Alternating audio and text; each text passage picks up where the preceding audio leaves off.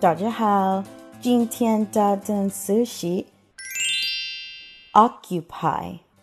Have you ever really needed to use the bathroom in public, but all of the bathrooms were occupied? Occupied is today's word.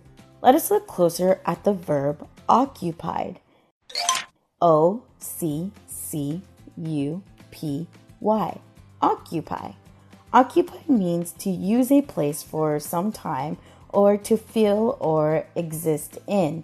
If all the bathrooms are occupied, it means that someone is in each one. There's no space for you to use the restroom. The space is filled, or you could say being used.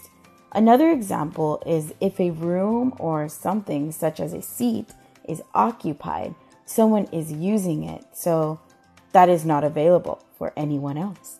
Let's look at some example sentences using the word occupy.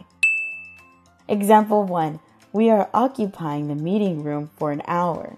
Example 2 The apartment you wanted is now occupied. Please call us in a month.